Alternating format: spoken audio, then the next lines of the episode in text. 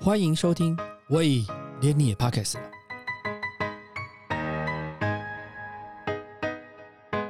大家好，我是威廉。上一集我们谈到，一九九三年培利修正案后，台湾开始进行积极的野生动物保育行动。三十年过去，山林里的山羌、水鹿、猕猴也恢复到一定的数量，也渐渐的改变了山林的样貌，地表层的植物逐渐受到影响。面对这样的生态环境改变，到底需不需要被管理？台湾成功的将保育动物经验输出到越南，是否有机会将这样的经验分享到世界其他的国家？云豹这个消失在台湾八十年以上的教课，是不是可能或可以从国外引进回归山林？本集裴老师有精辟的讨论。现在当有一些动物数量开始增加的时候呢，呃，大家都欢迎，嗯甚至你还会看到那个祝贺嗯，啊啊哇，这个是一个好的成而且是绩。一个我们的富裕成功。对对哈，一个好的保育的里程碑啊，等等，还是我们还是会这样子。嗯那我想后下一步了，下一阶段可能很快的，就是几年内，嗯大概就会有更多的人开始投入去了解这些呃部分物种的呃成长，那它对于整个生态系统变得不带平衡带来的影响是什么？嗯那以及当你当你开始介入呃，当你开始去了解这个影响的时候，你就势必得碰到一个问题了，那你要不要介入？嗯，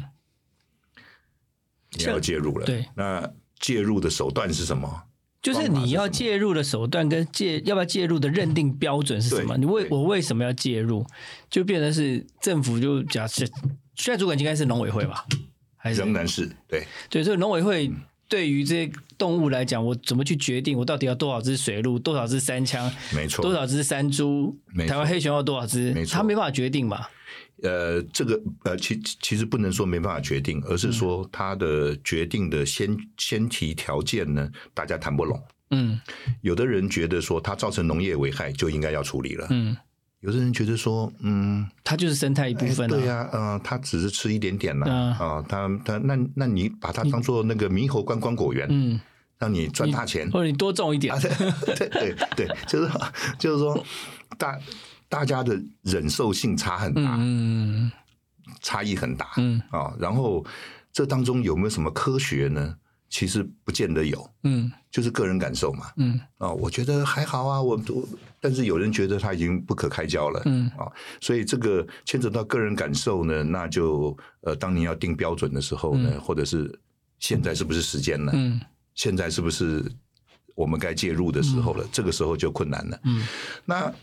那这是不是只有台湾才有这个的问题？其实也不是应，该不是。嗯这个就是那现在在国际上呢，大家比较愿意走的一条尝试性的路子，叫做权益关系人的这个共同决定。 嗯。那现在哪一种人叫权益关系人？ 现在几乎都包山包海的，任何一个物种啊，嗯它的权益关系人呢，在古时候，我讲说二十年前呢、嗯权益关系人、一个就是他这个动物伤害的人，嗯一个是就是喜欢这个动物的人，再加上可能一个是政府，嗯可能就这个样子，甚至只有这个动物伤害的人以及政府嗯。这两造，再加上学者专家啊，好对这个动物有兴趣。但是如果你只有加政府跟被害人、被被动物伤害的人，就少了为动物辩护的人。没错，所以你现在哈、你现在的那个权益关系人呢、又你你也得包括媒体了，嗯，你也得包括远方关心的人了，而不是就在在地远方关关系的人指的人是指国内的远方关系，还是国际间的远道关系？甚至有可能是国际性的了。嗯啊、然后呃然后呃，获益的人里面还可以分成直接获益、间接获益，嗯嗯然后受损的人还可以分成直接受损、间接受损，嗯啊、等等等等等。嗯所以现在要讲权益关系人啊，几乎大家都是了。嗯，人人都可以是权益关系人了，那就更难定案了。就所以呢，我我我都一直觉得说，台湾野生动物科学的发展呢、一直缺乏社会科学的人。嗯我们一直都是生物学跟生态学的人主流，扮演重要角色啊，动不动都是哦，他是野生动物生物学家，哦，他是野生动物生态学家。嗯我们很少听到有人说他是野生动物社会学家，嗯因为没有就讨论野生动物的社会跟我们的社会跟他们上上下下彼此的食物的关系。对我，我在二十，我们在二十呃三十呃二二十多年前在平科大成立野生动物的教育系统的时候，嗯就放进去一门课，嗯，呃，也算是呃呃开开开创性的课了嗯哈、在台湾叫做保育人文学。嗯那保育人文学，它谈的就是人类角度的野生动物议题。嗯像危害啊、冲突啊、呃，然后威胁，然后然后损失啊这些，我说我我这是说对人的损失了哈。那那这个怎么大大家如何去反应啊？呃，我我举个很明显的例子哈，那个那个石虎，对，它会去吃鸡。嗯最早呢，像我这种野生动物学的人，就会去证明一件事情，看看那石虎吃几只鸡，嗯结果我就叫我的学生去捡大便，嗯捡石虎的大便，他就去找哦，花了很大的力量去捡了七十二堆大便，嗯，七十二堆大便里面只有两堆有有鸡鸡毛，毛，而且那个鸡形目的毛呢，也有可能是足鸡的，对，还不见得是家里养的鸡。嗯啊、但是我们就算是说它是家里养的鸡好了，嗯七十二堆大便里面只有两堆大便，那我就跟农民讲啊，我说你看，哦，他他没有吃很多啦，对，对不对？这是对我们搞生物学的对人对跟生态学就的是人有一个会去科学的论述讲，嘛，哎，对对对，嗯，他在不在乎？不在乎。他当然不在乎，嗯，他就是觉得你在一只就有可能吃到我的东西，对，就是对不要。对，这一只就是我的，嗯嗯，这一只就是我你的就是伤害到我了。对啊，所以所以这个这个不是生物科学或生态科学嗯能够解决的问题。你要解决的是农民对他的不信任，跟跟他的对他的呃叫做损失、仇恨，仇恨嗯啊，甚至那个呃，对，讲到仇恨就很严重了。嗯所以他会去采取一些预防措施，嗯他不要石虎在附近，嗯。他他不要有风险但是那边搞不是他七弟，啊，对对对，然后他会去放有毒的鸡脖子，嗯啊，会去放兽夹嗯啊，做做预防性的。嗯那呃，学术上我们称为报复性的嗯处、呃处置，嗯啊，那这个也是一种预防的报复啊，他不希望事情发生。嗯那所以呢，呃，你去跟他讲七十二分之二，嗯一点意义都没有，嗯，他不 care。他不 care。所以你要去解决石虎跟农民的冲突，你不能靠生态学家，嗯像我们这种人去做、去去去走的这条路径哈、是没有帮助的，嗯甚至有可能呢，因为你去讲这句话呢，让你他让他觉得你没有同理心嗯哦。如果你还代表政府的话，那完了、嗯，啊！我们的政府原来是就这样不子，管嗯我们的死活。对对啊、哦就是一只猫嗯，啊、哦然后呢，你宁愿我有损失，嗯然后不去处理猫，我人都养不活了，还养还养猫。对，好，这就造成对立了。嗯，然后造成对立就造成不信任。嗯，所以呢，当你政府有任何的友善措施想要去推广的时候，大家都嗯静观其变了，或者是观望了。嗯呃，所以不利。嗯所以很早很早以前，我就鼓励我们为什么要要上这个保育人文学，嗯就是希望能够让有让做生物学、生态学的人能够知道说，还有一种路径是我们不熟悉的，嗯，可是必要的，就是社会科学的路径，就是人跟动物跟彼此间的沟社通。嗯会的啊、而且我们现在已经完全起承认哈、这国际上也都完全承认了，人跟野生动物的冲突、啊，嗯它在社会上所造成的议题啊，嗯绝大多数都是人跟人的冲突。嗯农民讨厌猴子，嗯喜欢猴子的团体是爱猴子，嗯，农民就会跟喜欢猴子的人打架。吵架。嗯，中间没有妥协的地方。对，所以这个猴子所造成的危那个危害哈、它创造的结在社会上所产生的扰动是人跟两群人之间的斗争。嗯那这两群人之间的斗争，如果你进到一个政治体系的话，就会有的时候会更糟糕，嗯，因为大家都去找他自己的立法委员了。就是变表决嘛。对，嗯然后就是一翻两瞪眼嘛，嗯啊、等等的，然后就是大家不欢而散、嗯啊。那这种结果我们现在都不乐见了，嗯因为它无助于问题的解决嗯啊。所以呃，社会科学家，我觉得台湾的社会科学家参与的仍然太少了。嗯，台湾已经有很多社会科学家去参与了，像动保，嗯也动物保护、嗯动物权、嗯动物福利那个领域的探讨，嗯甚至污染、污染、核能、嗯垃圾啊这些的环境议题的这个处理，都有很多的心理学家、嗯社会科学家、什么社会政治学家、嗯社会经济学家，然后社会心理学家、嗯啊介入，嗯啊去去帮忙处理这些争端呢。是但是野生动物的还没嗯有。那我们你看，过了二三十年了，嗯，仍然屈指可数。因为我觉得普遍的人对于野生动物会觉得，哎，很少嘛，我们没有那么多啊，那还在保育啊，还在富裕当中啊，你就管它干嘛，会怎么样？其实没有跟老师聊过的时候，会觉得其实那些东西，我们好像觉得它都变很少，比如灰熊的数、黑熊的数量啦，石虎的数量啦，可能都。我们救它们都来不及，保护它们都来不及了，怎么还会去想要怎么样去抑制它的生长？是是，对，这就是很普遍的哈。对就是说我们的资讯不够好，对，大家普遍都认为我爱我帮助他都还来不及了，嗯，还要我去解决一些社会问题，嗯有这个必要吗？哦对，那尤其有的时候，嗯，专业的人有会有一些困扰，就是他他有时候会觉得，嗯，那个农民讲的话不准。嗯，因为他他就是因为他就是想要扩大他的地盘嘛，啊他对对想对要对这个嘛，对对你对明明就是对对站到人家的地方的，对对你有什么好讲的，对对对不对？对对类似这样子嘛，你那二十多年前哈、台湾刚刚开始有比较多的那个猕猴嗯危害果园的报道的时候，那我就参加过几场那个政府办的座谈会，嗯很多学者都说那是农民侵入侵入他们的他们的地他他们们的的环环他们的环境里面，啊、去占用他们的地对盘了对，啊、是农民不对。嗯那我在二十多年前我就觉得，就算是一百个农民里面，嗯只有一两个农民他是合法耕作，嗯遭受危害，嗯你都不应该因为他只有两 percent 嗯而不去重视猕猴的问题。嗯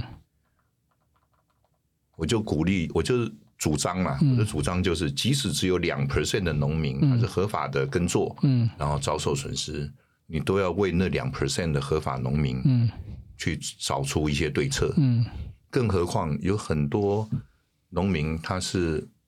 不重视，就是说不叫不重视，而是说他不去主张嗯啊。很多农民很安静的，嗯，他不去主他张，认了，他认了，对他不去主张。嗯那那因此呢，这些比较传统的农民他不去主张，呃，所以你看不到他嗯啊。那因所以呃，二十多年来啊，我们其实没有太重视，嗯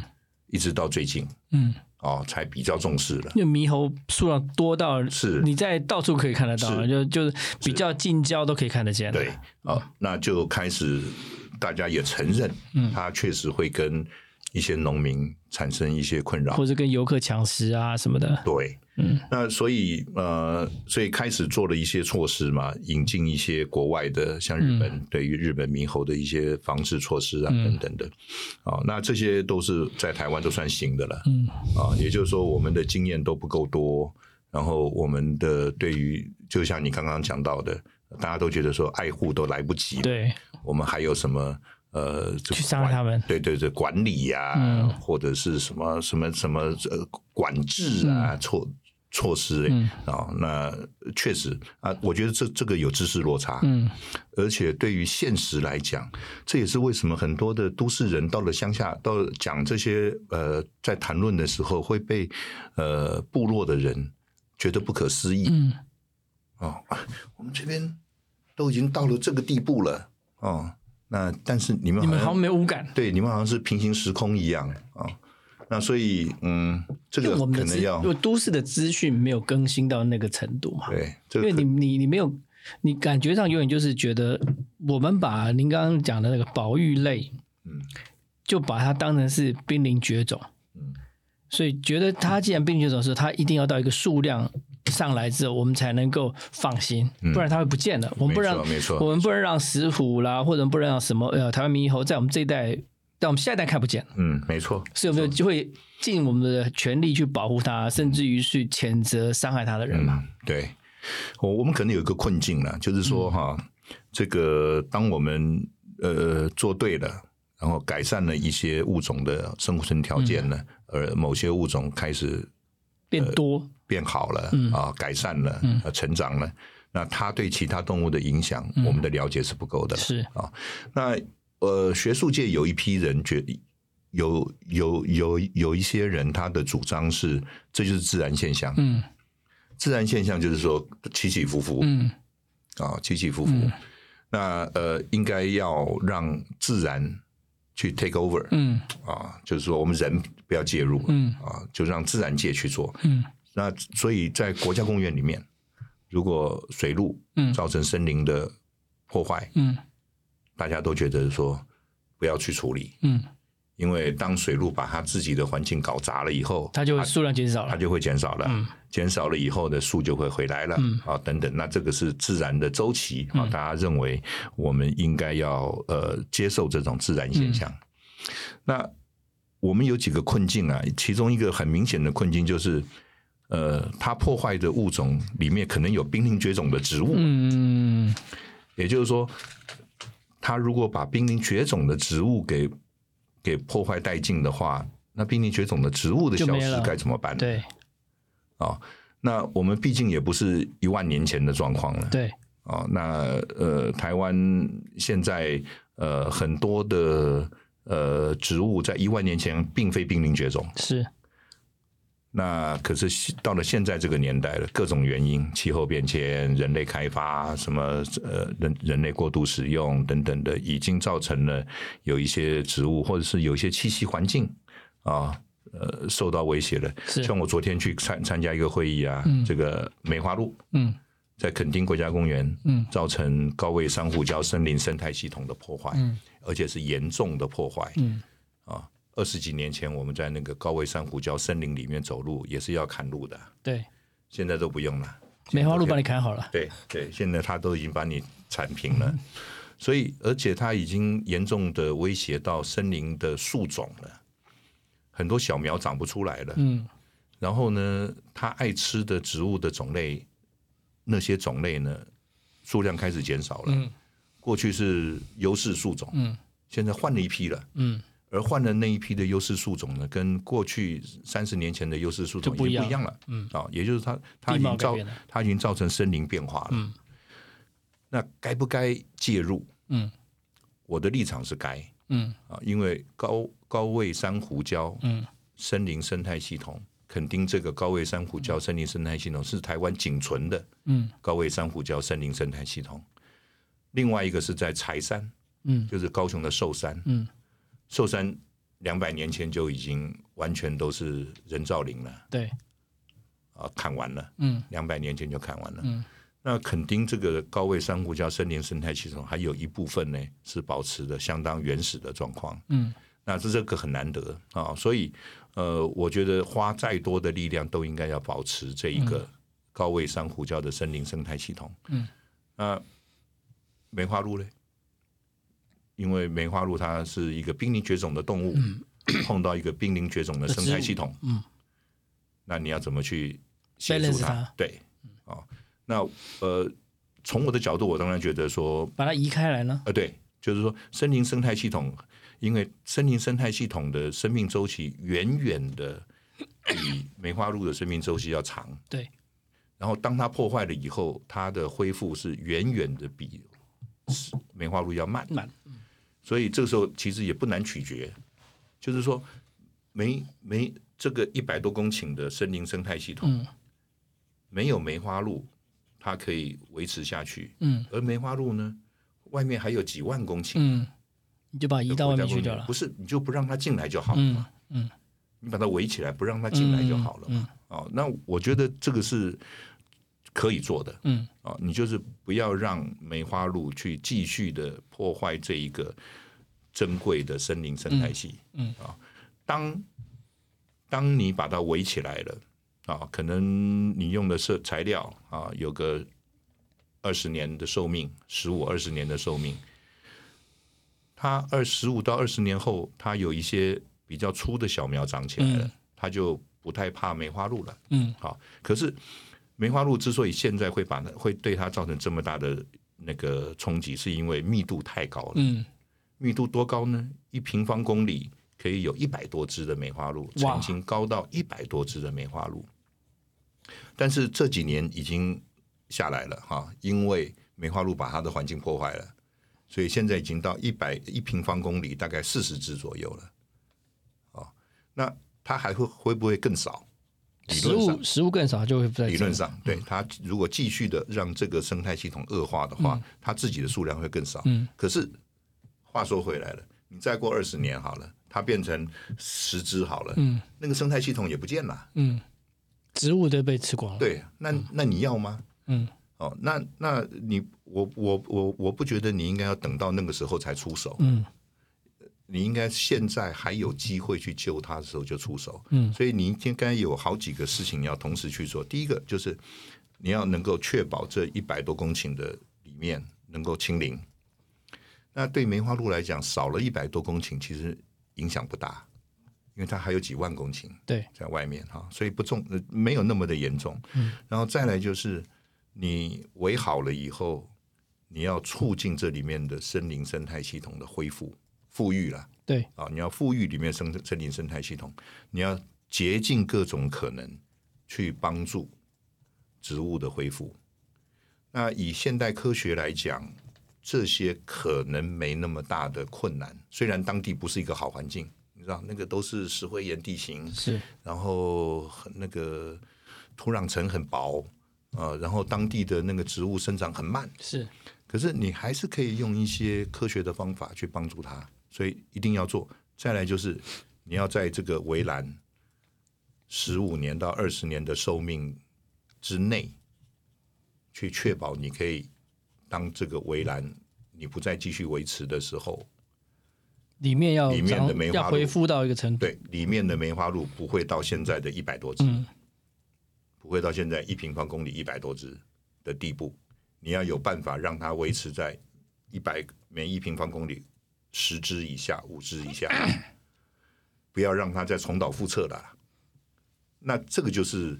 你的你的但你有十五年可以准备，其实对应该还可以。我觉讨得论对，我觉得够，对，我觉得够。对也就是说，你有十五到二十年的你可时以去间，观察嘛。让你去把这件事情的工具都准备好。嗯，然后，当它植物恢复到一个程度之后，你就不需要再保护了是啊。那个时候你也不担心它会重蹈覆辙，是那这就是往前走的啦。是。像老师在那个《受刑》的这部电影的纪录片当中，呃在屏东呃大科技大学里面有收容两千七百种各式不同的动物啊，一百多种嘛，两两千比起来多只啦，啊，我们现呃，对我们随时维持大概一千五百只，一千五百只。对，但是我们前前后后大概呃救援过哦，不止哦，五六千只的动物都有了。嗯我们有三十年的历历史了呢，那这些动物主要的来源是什么？都是走私，几乎啊哈，六千多只的各种走私外来物种都是走私。嗯，外来物种都是走私。那我们也有本土物种，嗯啊，那本土物种都是非法盗猎，嗯，或者是非法捕猎，嗯，造成的。像猕猴，嗯，啊，曾经有一段时间，台湾人很流行养猕猴做宠物，嗯，那就曾经有一个猕猴宠物供应市场，嗯，存在，嗯，那就有人在刻意的繁殖猕猴，人工繁殖的人方式工。繁殖猕猴去贩卖，嗯啊，这个是非法的，嗯。那我们曾经一次就收容三百多只猴子，从一个繁殖场，嗯，那个也是台湾唯一的一个猕猴。所以你现在你那边反正你猴子还有几只啊？台湾猕猴，我们现在还有三四百只哦，三百多只，所以都你们在养啊？那差不多，差不多，大概那哎台湾经费来源是什么？我们都是国家给的，国家给的够吗？不够，但是也就我们还是得跟其他的预算去竞争了。嗯那呃，曾经相当的重视过，嗯，哦，那也有曾经不重视过，那现在又开始重视，所以起起伏伏，起起伏伏。为为什么会去收容这么多的动物啊？平科达，呃，那个时候其实是协助政府，嗯一九九零年嘛，我们野生动物保育法是一九八九年嘛，一九八九年公告了嘛，嗯嗯所以一九九零年呃八九年公告以后，其实就有很多的动物是禁止进入的，嗯，那只是一开始执法并没有那么的落实，嗯，所以仍然有很多的走私，嗯，所以大概到一九九二年的 时候，九三年的时候，大家如果还记得的话。呃，一九九三年台台湾还被美国用赔利修正案修理过，嗯制裁过，对啊就是单方面的制裁台湾。嗯在一九九三年，因为犀牛、嗯象牙、嗯呃犀牛角、象牙、熊胆、嗯虎骨嗯的非法走私，嗯然后还有各种各样的野生动物的非法走私，嗯什么红毛猩猩啊、长臂猿啊，嗯这些笼笼总总加起来，让国际社会忍无可忍。嗯那时候几乎曾经哦，是华盛顿公约缔约国共同对台湾进行贸易制裁哦，嗯，等于台湾全世界一百多个国家要同时对台湾进行制贸易制裁，是为了养这因为些台湾对于野保育呃很多濒临绝种的野生动物嗯的消费是不道德的，嗯甚至是不负责任的。嗯啊，所以呃，所以那个曾经有过提案，在华盛顿公约有过提案，是华盛顿公约的缔约国共同对台湾进行贸易制裁，嗯但是没有通过。嗯没有通过之后呢，美国嗯它就单方面对台湾进行贸易制裁。嗯那一九九三年一直到一九九四年解除、嗯一一一年的时间，他对台湾的农野生动物的产制品进行贸易制裁。那时候受伤最大的是珊瑚，嗯珊瑚的产制品，嗯，什么珊瑚项链、呃相互相恋那些，嗯珊珊瑚的雕刻品。啊，那一次的制裁让台湾的政府面对问题，面对问题。嗯，啊，那台湾政府很怕， 台湾政府很怕被外被嗯国国际制裁，被孤立啦，对，然后很怕被被被骂。嗯所以呢，当被孤立、被骂的时候呢，就马上的就采采取行动。嗯所以那个时候呢，就就开始积极的查气、非法走私、嗯活体跟产制品，啊，就搞就然后那个时候，当他没入活体的时候，嗯那政府部门没有能力照养怎么办？就寻找寻找学术界的合作、啊。那个时候我刚去屏东科技大学，呃，那就我就去跟我们校长讲说，那我们校园这么大，是不是我们可以帮这个忙？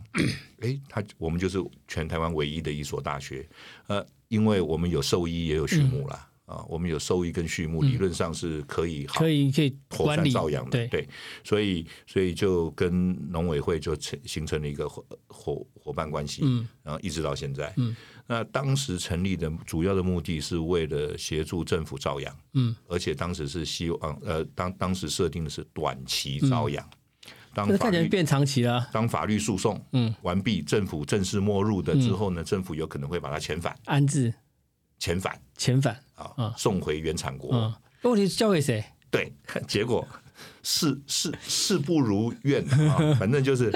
后来发现呢，就算是政府正式没入了，嗯，我们也没有办法把它送回原产国，对啊，因为有很多动物呢，你不知道原产国是哪一国，嗯，他怎么来的？对啊，而且那个物种很可能跨国分布，嗯啊，所以你根本就不知道你要送回哪边，那而且当地政府也不见得接受，嗯因为当地政府也没有能力，嗯，去照顾它，嗯，所以呢，它有可能变成那个人球，嗯呃就是动物球，动物球，啊，被大家踢来踢去。那当然，台湾也不愿意，嗯所以就变收，你就收容就他变得了。长期收容了。嗯所以我们的当年收进来的红毛猩猩，我们在第一年收进来了十只吧。我们现在 total 有三十几只红毛猩猩，所以你看，我们有三十三十年了，嗯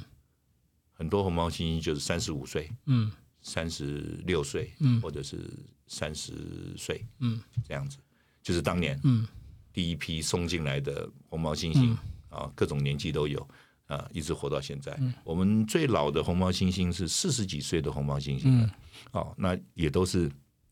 当年我们刚成立的时候，送来的居民，对 啊，那那个时候的最受大家瞩目的动物老虎。嗯红毛猩猩、长臂猿、黑熊、呃马来熊哦这些，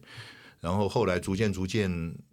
台湾就那台湾的宠物市场管理也不好，嗯很差，嗯嗯不但消费者不好，那个业者也不好，那个管理的不好，所以台湾的宠物市场不停的推陈出新，嗯所以我们收容中心到现在收容了一百多种动物，就是因为台湾嗯所的以宠绿物绿市鬣场蜥有收啊，有啊有啊有啊，我们也有绿鬣蜥啊啊、哦那只是现在好像已经法令上不能不能再收了，嗯哦，因为它并非那么关键的物种，嗯，而且在台湾是有所以被你清们除的收的标准是什么？当初的标准就是保育类，保育类，只要是保育类的，那绿鬣蜥曾经是保育类嗯啊、哦曾经是保育类的名录的物种，所以台湾猕猕猴啊啊、这些都是曾经都是保育类动物的名单里面的物种，三枪啊这些，所以我们都收容过，嗯，我们都收容过。那我们后来在最近的十年吧，比较把那个那个是这个叫做呃经费用在刀口上的这种概念也比较、呃完整了，所以我们就花比较多的力量放在濒临绝种动物，嗯因为确实有非常多非濒临绝种动物，它其实并没有那么的危机，嗯啊，所以我们把少呃这个少呃少少的经嗯费去用在濒临绝种物种的上面，就变成我们一个共识了。嗯啊，那这个也对啊，因为资源并非无穷尽嗯啊，那你能够关怀的啊还是有限的，嗯你还是有一个取舍了。嗯那呃所以这么多年来，十一百多种的物种，我们随时都是一千五百只左右的个体，在我们收容中心嗯多少人在照顾这些动物啊？三十几个人，哇，蛮辛苦的欸。并不多。嗯，你看一个标准的国际一个人要管到五十个动物嘛？哎欸等于一个老师管五十个学生。哎，我告诉你，那个国达到国际标准的动物园呢、是一比十、嗯像台北动物园就可以，嗯台北动物园三千多只动物，三百多个工作人员，它就有一比十嗯达标，而且它是一个很好的呃一个一个条件。那我们不是，我们没有办法，而且我们的空间是非常集中的，嗯所以我们要在小空间、拥挤的空间里面，能够关注到一千多只动物的福利，嗯跟他们的生活的品质，然后又用这么少的人力去完成这个任务，所以我们需要高品质的人力，然后好的圈养照顾的设计嗯啊，还有流程嗯。啊等等的，那这都是过去三十年来逐渐经验累积的，嗯，逐渐累积的。像我们大概受刑看到有一些动物，比如说像那个那个狮虎阿彪，哦或者是棕熊鲑鱼，嗯或者那个两被被夹断手臂的波特，嗯然后或者是红毛猩福斯特，嗯，像他们的状况现在都是因为人类的关系造成他们现在的伤害嘛？嗯，但现在被山林里面被伤害的动物还有那么多吗？一直都有，嗯，而且所以这跟跟我们一直在谈的说这个生态的控制的这个猎捕这个是两件事情，对不对？还是哎、它不一样。哎、你刚刚举的这些例子有很多，呃，有很多台湾是消费者，嗯他是外来的嘛，嗯哦，棕熊是吗？对，棕熊是嘛，福斯特福斯啊嗯是特嘛阿彪， a b u 是嘛，哈、那这些会到台湾来，是因为台湾人好奇跟贪心嗯啊、那他们自己的原产国是因为贫穷。嗯那贫穷这件事情会让大家去做很多嗯，很多我们觉没得办法想象的事情。嗯对我们觉得不好的事情哈、所以贫穷这件事情，大家也都同意，就是说，嗯呃，人跟野生动物之间的或自然界嗯之间的良好互动，嗯呃，在贫穷的状况之下很难嗯很难维持啊。那、大家都是剥削，嗯台湾也曾经剥削过嘛，哈、那也，所以我们也经历过，我们也走过这一段。嗯，那现在持续还会产生的是因为持续会有人想要去带进来，然后持续会有他找得到卖家，嗯卖家买卖家跟买主，对，卖家跟买主。然后国际上呢，我觉得台湾哈，台湾因为曾现在当然已经不是濒临绝种动物的大买家了，嗯台湾二三十年来并非没有进步啦，嗯，就是说我们现在仍然有走私，嗯可是呢，其实几乎都不是濒临绝种动物了。也就是说，争奇斗艳的那个年代，可能也比较过去了啊、呃，那所以台湾当然也有往前走了哈、台湾的民众也改了啊、也不再像以前那样的炫耀了啊、我我有你没有啊、啊、那这种很容易会碰碰触到濒临绝种动物啊、那现在比较不是了哈、现在比较不是，所以虽然仍然有非法嗯的贸易，可是牵扯到的物种已经不再是濒临绝种的了哈、可是国际上还有啊，嗯国际上很多新兴经济体啊，嗯重复当年台湾走的路啊，嗯啊所以我一直都觉得台湾不应该只自满于自己的现况，嗯就是说啊，我们应该自己应该是去发展，把我们的经验告诉别人。对对，就是说啊，我们不能说啊，我们现在已经不是黑名单了、嗯啊，我们现在要处理的问题已经不是当年那个赔率修正案嗯对台湾制裁的时候的状况了、嗯啊，我们已经没有了。嗯那我我们很满意，嗯我们甚至我们的执法单位哦，还会去跟东南亚国家分享嗯，如何去执法。是吧？嗯我觉得这对，嗯就是作为一个曾经的一个一个坏，我们就说一个嗯坏学生，一个坏学生，一个坏分子好了，哈、当你改头换面的时候，嗯你应该要去关注，更关注还有没有别人会这个样子、嗯啊？你有没有可以去帮忙的地方？嗯那我不是要大家去去去攻击人家、嗯，啊，而是去把经验引导给他。对啊，你有没有办法去把你的经验去告诉其他政府？嗯哦，那台湾，台湾，台湾常常是东南亚国家的标杆嘛。是那台那个很多东南亚国家对台湾的一举一动都很关心嘛。是然后甚至你现在流在台湾流行的东西，明年后年就到东南亚国家去流行了。所以呃，我们被人家当做一个样板啊，样板、样板、样本，然后标杆。那既然你有这样子的一个地位，那何不把你对于野生动物保育的这些，尤其是对于非法贸易、濒临绝种动物的这件事情，把你的经验输出一下？那我我在十年前写了一本书，讲的就是我们在越南嗯嗯嗯嗯嗯如何建立了一个野生动物收容中对心，对一个收容场对所，然后去拯救东中南半岛的野生动物，是希望那些动物不要离开中南半岛。是现在已经不到台湾了，可是它会到中国，它会到很多其他国家，东欧，你想都想不到的。还是在输出。哦，还在输出，因为新兴经济体太多了。嗯，那所以这些呃，这个我们为什么要到越南去成立一个收容机构？嗯，然后去复制台湾的收容经验嗯啊、那主要的也是因为我们觉得我们一有能力做，嗯而且越南的人愿意听，嗯你知道他愿愿意听台湾人嗯讲话，嗯嗯嗯他不太他不太愿意听美国人讲话。嗯，因为他有仇嘛。有仇，对，就是说有一些好，所以对于台湾人来讲是相对的容易被信赖。嗯，那我觉得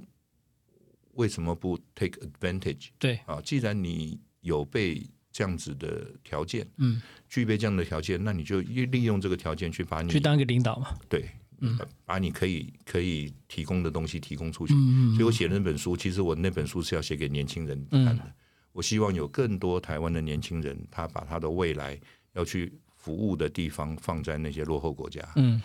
那台湾的年轻年年轻人呢、不可讳言的啦。哦，像我们以前呢、我们都希望去一个比我们更发达的国家，嗯，欧洲啊，哦美国啊，嗯对对，比我们更好的去享受一下人家的生活。对，那但是现在很多年轻人也不一样了，是他愿意去一个生活条件比我们差的地方、嗯啊。那我希望鼓励更多的年轻人能够往经济条件、生活条件比我嗯们差的国家去服务，然后去呃去关注他们在台湾会关注的议题。嗯，那野生动物保育毫无疑问的哈，毫无疑嗯问的，这个野生动物保育的这个议题在台湾是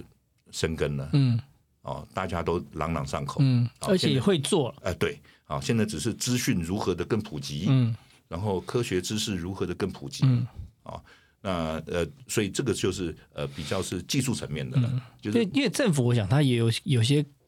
两难呐、就是当我今天我不太能跟你讲说，现在我们的动物的数量够多了，所以我们可以不用保护它，但也很很难这样讲嘛。嗯然后他好不容易建立出那个故事的架构出来之后，他就延续那个小红帽一直下去就好了。没错没错，他没有需要去自己打嘴巴，就告诉你说，哎，现在现在小红帽已经大大大野狼已经不是大野狼喽对。嗯对他他没有办法，他没有必要这样做嘛。没错，那这个就是你需要一个 generation 了对，啊，你你还是需要一个时间一个世代，是，然后去把，就是说我们的下一个世代嗯一啊定会不太一样了哈、但是如何的改变，我不觉得会一直是。维持现在的样貌，嗯对对对对对，我不觉得。应该还是会反思啦。对，应该还是会。嗯那我们最近成立了一个野生动物学会嘛，对，啊，这个学会就是想要去推广知识啦。是，我我后来发现呢、台湾的学者嗯每年在国际期刊上发表的文章很多，嗯嗯嗯嗯，在台湾的研究拿到国际上去发表，嗯，那台湾人都不知道。是也就是说，很多台湾人得到的资讯呢，有得到资讯的话，几乎都是有报章杂志去介绍了嗯对某一个学者对的对研究发现，是等于是二手知识。是就是说，台湾人、台湾社会接受到台湾科学研究的成果，竟然是二手的，嗯这有一点点不太合理。嗯所以我们希望台湾的社会跟台湾人吸收、获得这些知识，应该是第一手，嗯他应该要比美国人更早知道。是那所以我们我们的学会，嗯，就希望能够去拓展啊，嗯去发展这样子的一个资讯的交流，嗯嗯让台湾的科学研究的成果，嗯。能够对台湾的呃社会有贡献，呃有更多的贡嗯献啊了。老师，那像您觉得屏东科技大学收容动物现在的数量，有可能有一天会完成任务，没有这些动物了吗？三十年前呢、那个政那个政府说，哎，裴佳琪，你去那个盖一个收容场所，啊，我给你这么多钱，嗯啊，那个时候我还信誓旦旦的嗯跟当时的一些朋友跟媒体讲说，我们这个中心的成立就是为了要关闭，嗯所以我不要很坚固的建筑物嗯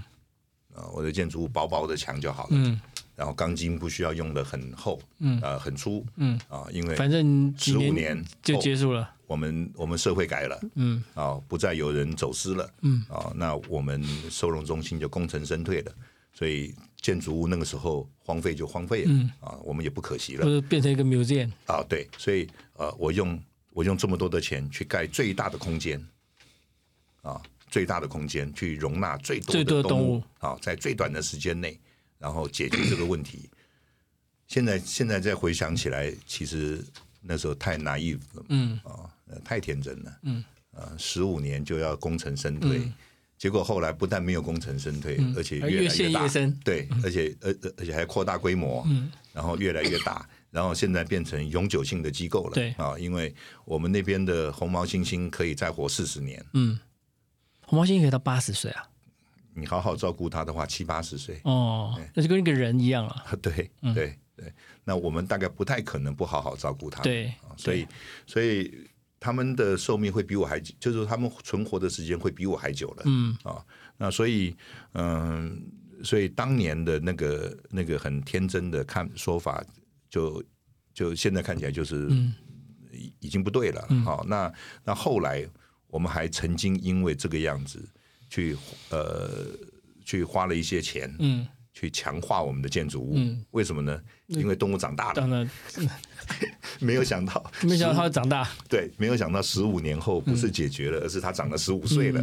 它从小 baby 已经变成成年人了，嗯所以它的生活需求已经不一样了、啊。所以，所以我们后来还在第十五年、第二十年的时候，还花了很大的经费去修改我嗯们的建筑物啦，跟一些空间的设计。所以，呃，不过话说回来，就是。嗯，这样子的一个机构，它可不可以变成一个持续性的公呃机构呢？我觉得，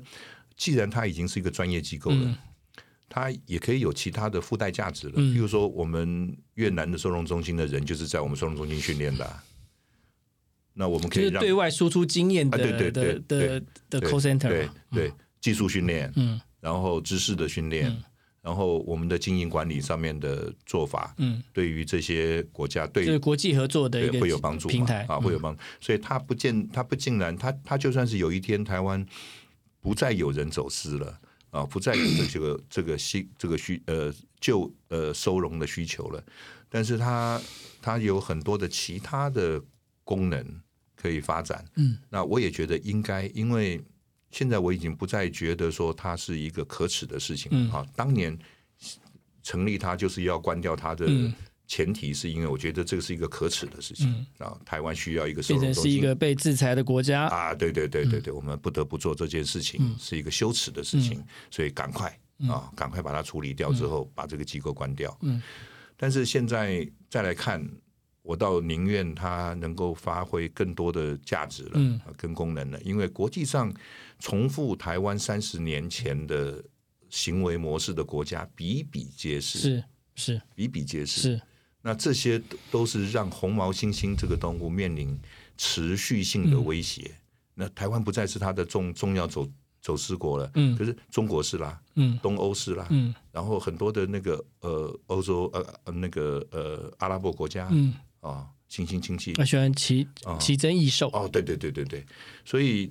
所以所以它的就全球性来讲，它仍然是一个重大的威胁。嗯虽然台湾已经不是一个受到关注的嗯一个国家了，但是国际上有非常多值得我们去帮助的地嗯方，嗯所嗯，以我觉得这样子的机构的存在也就变更积极，对，从消极的管理教养育，然后它到本来现在只是捕获网，对，它本来只是啊现在变成是一个个研究哎对学术单对位，对对然后可以输出对外的经验。对对对，对像像老师，呃，最后一像说我们之前应该谈说，比如说像呃云豹，嗯在台湾已经都完全灭绝了八十几年了。嗯但现在如果从国外引进的云豹再放回台湾的森林里面，你觉得这样的行为是对的吗？我其实支持的，嗯啊、那台湾的学术界支持的人很少，嗯，因为觉得原生种没了就对算了，对，就是这样。嗯对对。那我支持它有几个原因了哈，嗯一个是云豹这个物种在现在的其他的原产国的状况并非很好。嗯那台湾是一个国际上，你就跨国来比较来说，嗯台湾是一个对野生动物非常友善的嗯国家，而且支持野生动物保育的国家，而且是全民支持。嗯，啊、你你如果去做民意调查，支持的比例会非常高的。是那所以这样子的一个国家，如果如果可以当做云豹的方舟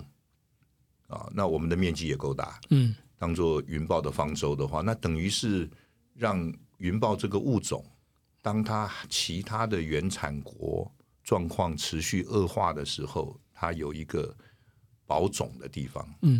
不然会全世界的云豹都不见了。有对，有可能哈、那所以它变成一个方舟了哈，是这个概念。那这个是第一个我会支持的原因。那以台湾的经济条件来讲，要维持云豹的方舟也不困难，然后民意支持也不困难啊。所以，所以呢，呃，相对于其他的原产国啊，那我们有一个相对好的条件跟相对宽裕的空间。啊、它它过去也曾经存在过，嗯啊、所以这是我支持的第一点。那那第二点其实是比较自私的，是因为呃，这种高位阶的食肉目动物的消失，会扰乱了台湾的生态系统。嗯，那我相信过去的七八十年来的一些问题，尤其是我们现在逐渐看到的一些问题啊、跟云豹的消失会有一些间接跟直接的关系、啊，譬如说猕猴啦，或者是山羌啦，这些都是它的主要食物啦。哈、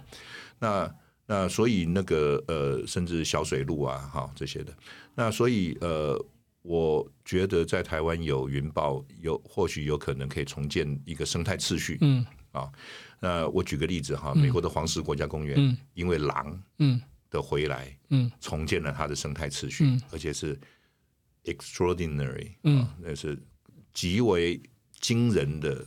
改变。嗯不到一百只的狼，嗯，就已经把当地的生态系统给搞定了。嗯啊，这是非常非常惊人的事情，而且这是自然界发生的。嗯那那我觉得，呃，云豹跟狼黄石国家公园的狼很像、啊，它就是一个这样子的一个角色。嗯，那我觉得它的回来有可能可以重塑一个一个生态山系林统秩序。哎，一个生一一一一个生态秩序。嗯那这是第二个原因。那另外一个原因是重建跟原住民的文化链接了。嗯那台湾有两个原住民，嗯，卢凯族，尤其是排湾族，嗯他过去是有云豹崇拜嗯哦。那云豹的背心嗯在呃是排湾族很常见的嗯头目的一个嗯，象征。象征，嗯而且是他们认为，当他去做谈判的时候，嗯穿着这样子的衣服，嗯打仗的时候穿这样，可以带来很大的力量 power 哈、所以它是一个很关很重要的文化链接。那但是这个文化链接已经消失了七八十年了啊、哦那我觉得重建一个文化的链接这件事情来讲，呃，在文化多样性的维护上面，或许也可以有一些贡献。嗯呃所以大概是这几个，一个是从物种这个云豹这个物种的角度出发，一个是从台湾生态系统的角度出发，一个是从台湾的原住民的文化链接的角度出发。那我支持做这件事情，有可能实现吗？不知道我、呃、很多人反对，我听过一些说法哈，除了它是外来种的疑虑之外哈，那那因为本地种没有了嘛，嗯啊，那除了是外来种之外，那外来种的反对的力量，呃的的重重要性没有那么的严重，因为国际上非常多的案例了啊，欧洲跟美洲已经有非常多嗯的这种、呃引进同种同物种对的嗯对对来来富裕的这种案例了，已经非常多了，所以。呃，这个外来种的疑虑的这件事情，我想是比较容易解决的。嗯那有很多人觉得它是会排挤到有限的保育经费，嗯这个我支持，嗯，这个连我都支持。就加钱嘛，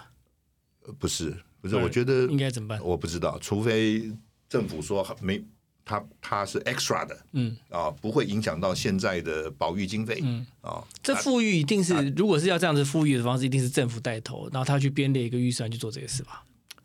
也可以是民间的。民间可能要承承受的道德非难非议的争议点比较大，那或许是政府做东，对，民间出钱，嗯啊，那这个当然就更好了。是啊、那也就是说，民间的资金的投入，嗯啊、会是关键，嗯啊、而这些民间的资金呢，如果它不投入在云豹富裕的话，它也不投入在野生动物，那就更好了。对，啊、它如果因为云豹，嗯，它才关注野生动物的话，那就完美了。嗯那等于是我们把饼做大了，嗯因为云豹而把经费的饼做大了。懂那所以我，我我是赞成嗯啊，以云豹这个物种来讲，在台湾如果要进行富裕的话，嗯我觉得用政府的预算，嗯，应该是越少越好，嗯嗯，避免排挤到其其他他的的保育保育动物对嗯更重要的、更需要经经费的，而民间的投投入嗯啊，产业企业界的投入啊，我觉得会变成关键。嗯，或者是民间组织的投入哈，我们在美国有在募款，嗯，因为你知道欧美人对猫是对，爱的不得嗯对了，对所以呃，全世界的猫科动物的富裕嗯经费有很大一部分的钱是来自于欧美人的捐款，嗯嗯很很奇妙。嗯就是说，那个欧美人在全世界做猫科动嗯，物的对，包括动物的，包含对的豹子啦、对对对对，老虎啦对这对种，嗯对对对，所以呃，我们云豹的富裕计划有在美国嗯啊、在募款，那确实也有一些私人的基金会。他们常年长期关注猫科动物的基金会有兴趣哈，因为呃，国际上对于台湾富裕云豹这件事情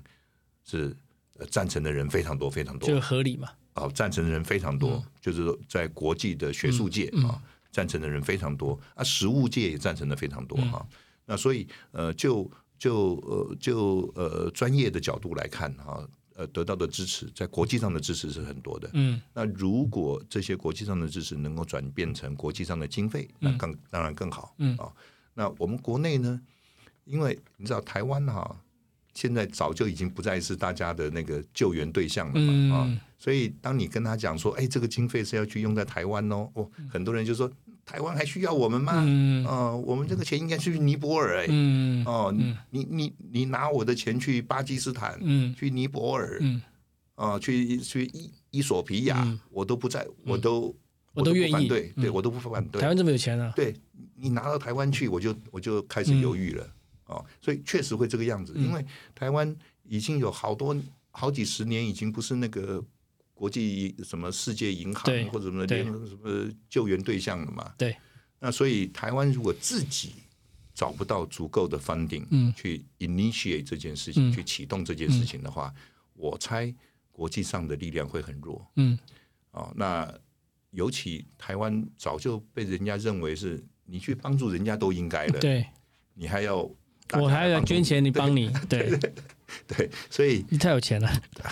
确实对啊，我我我们也不否认，对啊那所以所以这一件事情还是得看台湾的呃企业界或者产业界、嗯或者是大家社会大家支不支持我们、我们还没有在台湾募款，嗯曾呃最近有朋友跟我讲说，嗯，你应该考虑在台湾去募款了，嗯嗯，我说好，嗯，我们现在这个学会就可以做了，嗯。好，我们今天谢谢裴老师跟我们分享这么多野生动物跟富裕，还有我们的现在山林现况的讯息。感谢裴老师长期投入拯救这些动物，关怀这些动物。好，谢谢大家，那也谢谢带带给我们这么多丰富的知识，跟现在看到的山林环境。 OK，好，台湾社会理论上是会越来越好了，嗯这个这个是我非常有信心的。好，谢谢老师好，谢谢。感谢你收听，喂，连你也 p o c k e t 了。如果你喜欢我们的节目的话，请记得帮我们按赞、订阅、加分享，也欢迎留言告诉我们，或者是想听的主题哦。谢谢你，